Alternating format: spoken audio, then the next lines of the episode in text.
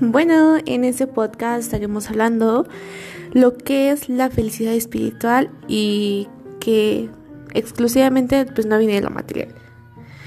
Dice, los seres humanos somos criaturas que hemos nacido de la luz, sin embargo, por ignorancia de las leyes divinas y naturales en el bajo mundo de las sombras.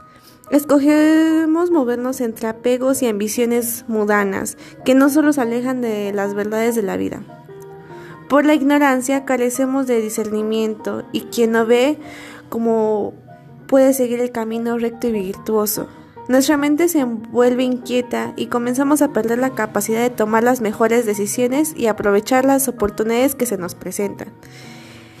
El hombre que se mueve por el mundo de los apegos procurando, acumulando lo material, tiene una energía